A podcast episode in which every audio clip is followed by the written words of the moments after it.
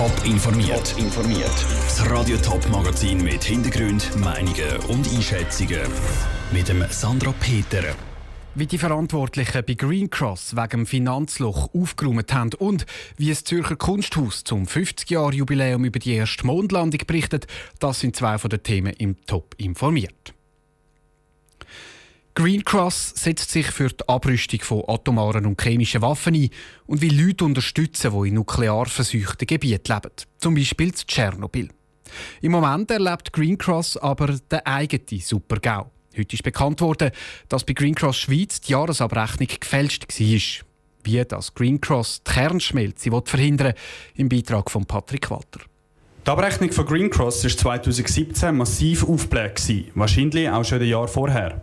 Aber das lässt sich nicht mehr genau feststellen, sagt Martin Bäumle. Der GLP-Nationalrat ist Stiftungsratspräsident bei Green Cross Schweiz. Im letzten Herbst hat er das Amt als stellvertretender Geschäftsführer übernommen habe sofort die Bücher geschaut und dann habe ich relativ schnell gemerkt, es stimmt etwas, glaube ich nicht. Und dann hat es sehr tiefe Analyse gebraucht und sehr viel Hirnschmalz, um herauszufinden, was genau gelaufen ist. Das hat ein paar Wochen gebraucht.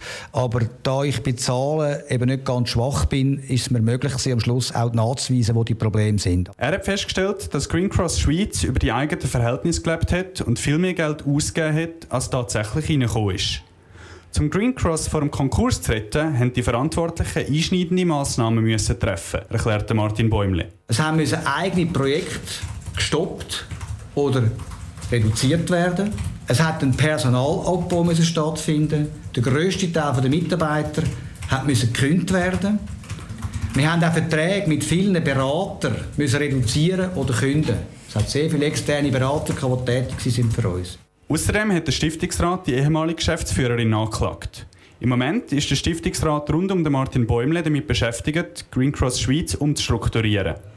Zwar hat Green Cross bei seinem Projekt ziemlich fest zurückschrauben Trotzdem glaubt Martin Bäumle nicht, dass Green Cross jetzt wegen der ganzen Affäre Spender verliert. Wir können jetzt gewisse Projekte leider nicht machen, das tut uns weh. Aber wir können unsere Kernländer und Kernprojekte im Sozmed, Russland, Weißrussland, Ukraine und Vietnam können wir weitermachen. Und das ist auch unser Hauptspendenfluss. Da bin ich überzeugt, auch wenn wir reduziert das ja sind, dass wir da die Spender können dabei behalten Aus welchem Grund dass die Abrechnung jeweils verfälscht worden ist, das kann sich der Martin Bäumle nicht erklären. Ein Hinweis darauf, dass jemand Geld in die eigene Tasche gesteckt hat, gibt es auf jeden Fall nicht.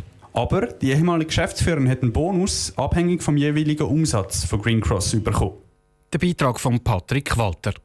Die Dachorganisation von Green Cross Schweiz, Green Cross International, hat übrigens vor ein paar Jahren selber für negative Schlagzeilen gesorgt. Dort ist es unter anderem um Gelder gegangen, die falsch eingesetzt worden sind. Schon dort war Martin Bäume, der diese Vorwürfe erhoben hat.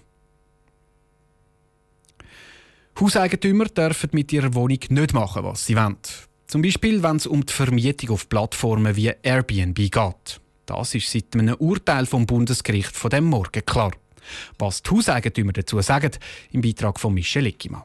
Es ist ein Fall im Kanton Nidwalden. Die Tochter des Eigentümers vermietet die Wohnung regelmässig an Feriengäste. Die brauchen jeweils so Räume, die alle zusammen können brauchen wie die Sauna, die Dachterrasse oder den Fitnessraum. Die anderen Wohnungseigentümer stört das. Das Bundesgericht hat ihnen jetzt Recht gegeben. Unter diesen Umständen darf die Wohnung nicht auf Airbnb angeboten werden.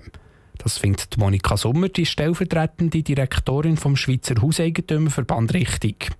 Entscheidend ist, ob das Haus ein reines Wohnhaus ist oder ob es so viele Ferienwohnungen hat. Maßgebend ist auch, ob es eine grosse, anonyme Stockwerkeigentümergemeinschaft ist oder wie in diesem Fall da eben eine sehr kleine Stockwerkeigentümergemeinschaft mit nur 26 Leuten, die sich untereinander kennt haben, wo auch ein engeres Verhältnis unter den Bewohnern bestanden hat. Das Bundesgericht hat im Urteil festgehalten, dass jeder Fall einzeln muss angeschaut werden muss, ob eine Wohnung auf Airbnb darf sein oder eben nicht.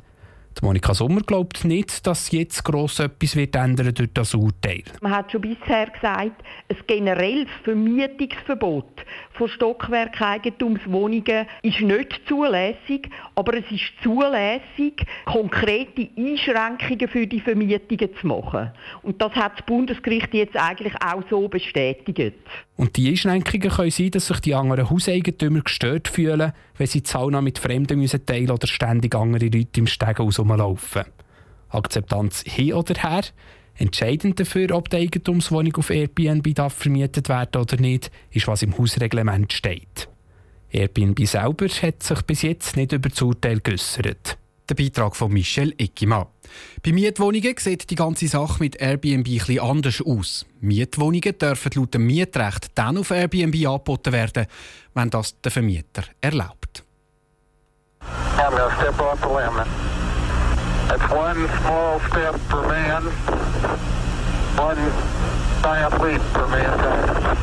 Es ist ein kleiner Schritt für mich, aber ein riesiger Sprung für die Menschheit, hat Neil Armstrong gesagt, als er als erster Menschenfuß auf den Mond gesetzt hat. 500 Millionen Menschen auf der ganzen Welt haben am 20. Juli 1969 die Mondlandung mitverfolgt. 50 Jahre ist das jetzt her. Darum widmet sich die Ausstellung Fly Me to the Moon im Kunsthaus Zürich am Mond. Elena Oberholzer. Schon von weitem ist die Mondscheinsonate von Beethoven zu hören. Und läuft der Besucher in den dunkelblauen Ausstellungsraum, dann steht dort ein Flügel und seine Tasten klimpern wie aus Zauberhand von allein vor sich hin. Das bekannte Stück von Beethoven hat dank einer Künstlerin eine weite Reise hinter sich, sagt Kuratorin Katharin Hug. Katie Patterson hat es nämlich zum Mond geschickt und wieder zurückbekommen sozusagen. Und die Mondscheinsonate, wenn man genau hingehört, hat auch ein bisschen an Töne verloren und das sind Töne, die am Mond geblieben sind. Ausstellung mit ihren rund 200 Werken hat verschiedene Themenbereiche. So zum Beispiel zeigt sie die Astronomie und Gestalt vom Mond oder das Wettrüsten zwischen Russland und Amerika. Das wird unter anderem mit dem Bild vom russischen Künstlerpaar Dubosarske und Vinogradov gezeigt. Man sieht eine Frau. Wenn man genau hinschaut, ist es eine Barbie-Puppe, die einen Helm anhat. Es ist eine Referenz auf ähm, Juri Gagarin, der 1961 als erster Mensch im Weltraum war. Aber auch Valentina Tereshkova. Sie ist die erste Frau, die im Weltall war. Und mit dem Bild verschmelzen sozusagen die russische und die amerikanische Seite zusammen, sagt Katharin Hug. Zu dem wird wird auch zeigen, dass Fahrzeuge auf dem Mond umgefahren sind. Die koloniale Bestrebung, den Himmelskörper zu erkunden mit einem Auto, hat auch etwas sehr Westernartiges. Sagt Katharin Hug. Und die Schweizer Künstlerin Zilla Leutenegger zeigt das in einer Videoarbeit. Dort einfach mit einem amerikanischen Oldtimer, der auf der kargen Mondlandschaft umkurvt. Im Hintergrund gibt es statt einem Mondaufgang dann einen Erdaufgang. Das ist ein ganz wichtiges Bild aus der Entstehung von Bildern bei den Apollo-Missionen, dass man plötzlich die Erde auch von außen gesehen hat.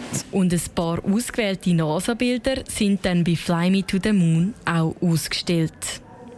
Der Beitrag von der Elena Oberholzer. Die Ausstellung Fly Me to the Moon kann ab morgen besucht werden und geht bis am 30. Juni.